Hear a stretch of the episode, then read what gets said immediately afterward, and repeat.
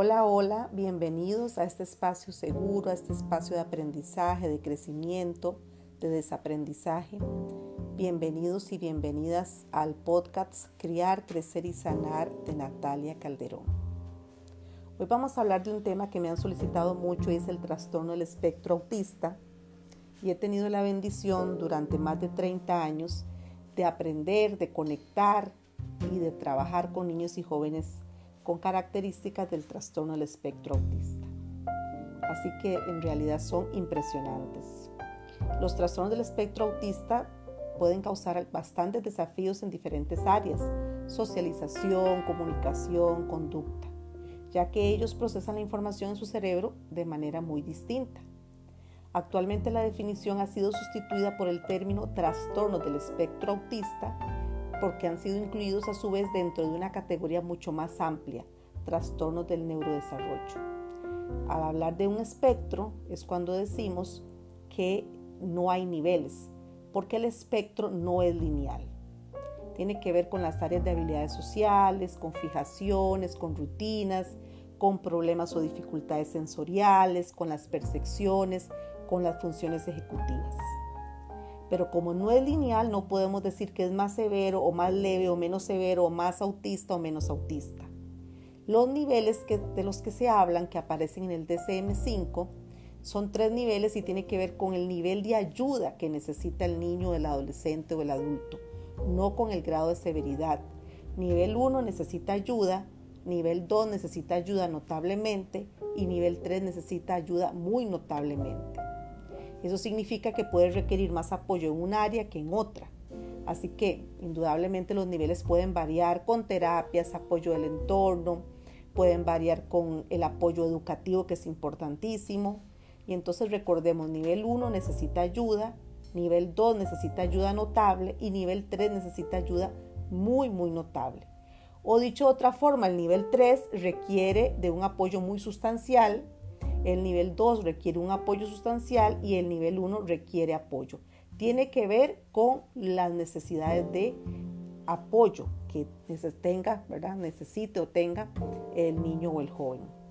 Entonces recuerden que en esa unión de comunicación social y conductas e intereses restringidos encontramos el trastorno del espectro autista.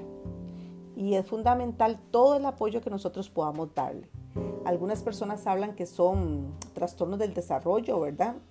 Eh, por supuesto que tiene que haber mucho importante entender que a algunos se les dificulta la comunicación, la interacción, aprenden de maneras que son distintas. Eh, así que es importante entender que antes de los tres años puede aparecer algunas características. Los síntomas tienden a mejorar con el tiempo en relación al grado de atención o apoyo que se le da. Por ejemplo, algunos muestran síntomas en los primeros 12 meses de vida, en otros pues que los síntomas aparezcan hasta los 24 meses o después.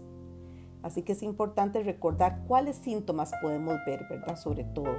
Generalmente en la parte de comunicación, interacción social, conductas o intereses restrictivos o repetitivos, diferentes formas de, de aprender y de relacionarse. Eso es muy importante reconocerlo. Y dentro de las características podríamos hablar en términos generales, porque no hay nada escrito en piedra, que algunos presentan, digamos, dificultades en la comunicación social, en la interacción social, por ejemplo, no hacen contacto ocular o cuando están muy pequeños no responden con su nombre hacia los nueve meses de edad, o tal vez las expresiones faciales este, son un poco más rígidas o no participan en juegos interactivos a veces este, no comparten intereses con otras personas, mm, muestran intereses específicos a algo muy, muy específico, em, se les dificulta a veces jugar con otros niños, o ellos quieren jugar con otros niños, pero a veces no saben cómo acercarse.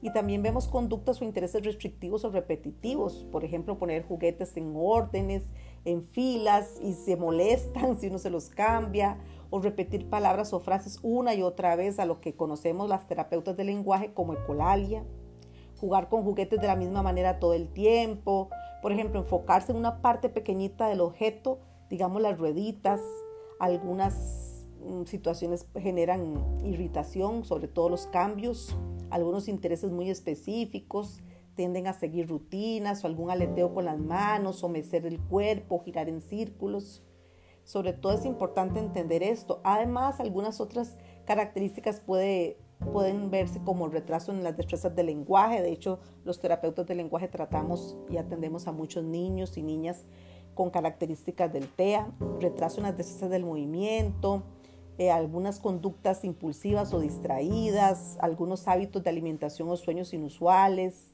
Em, generalmente es como a veces estrés o ansiedad ante cambios muy, muy mínimos que ellos notan. Sobre todo es importante, si usted nota características en su estudiante su hijo, buscar un médico especialista en neurodesarrollo que haga el diagnóstico. Las terapias va, a variar dependiendo de la situación del niño. Algunos son con terapeuta de lenguaje, otras con educadora especial, otras o muchos con terapeutas ocupacionales para toda la situación sensorial, otros con psicopedagogo, neuropsicopedagogo, otros apoyos también desde la psicología. Pero es importante determinar entonces aquí cuáles son los apoyos que necesita.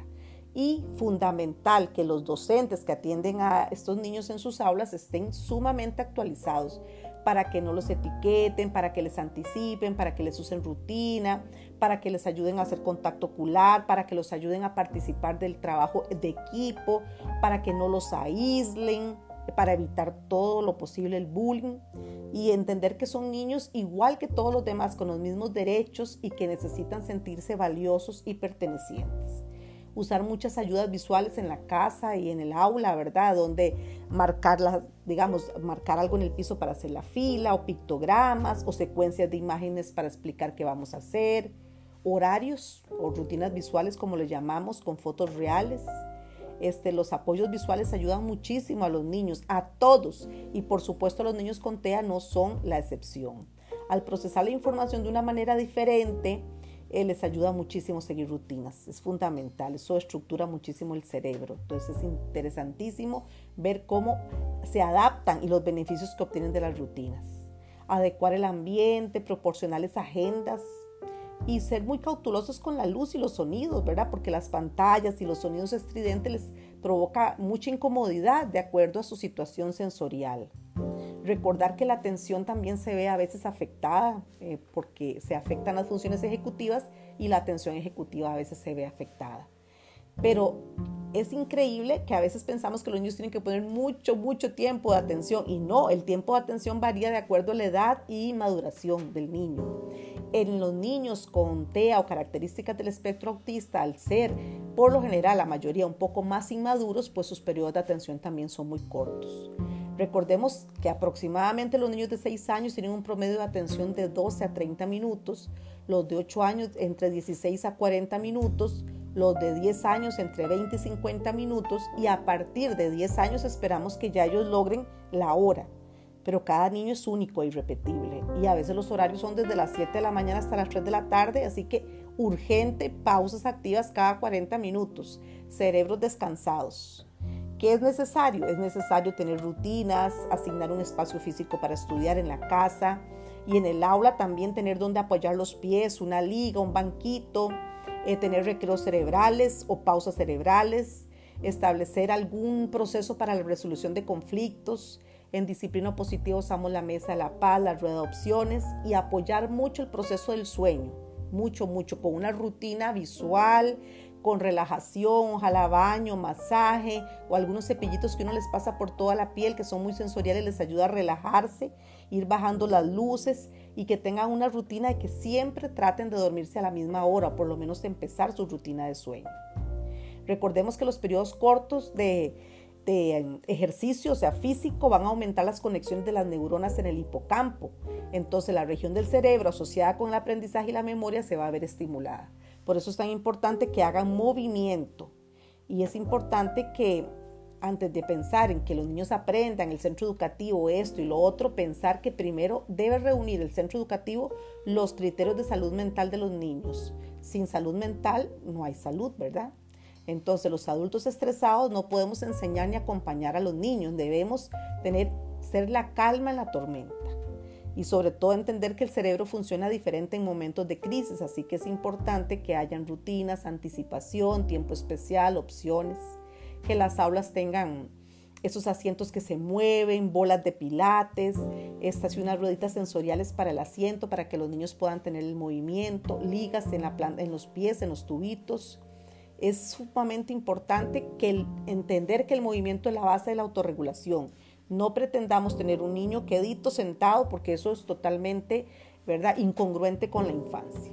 Y sobre todo recordar que primero la conexión y luego la conexión. Mucho, mucho equilibrio, mucho amor incondicional y hacer sentir siempre al niño valioso y perteneciente.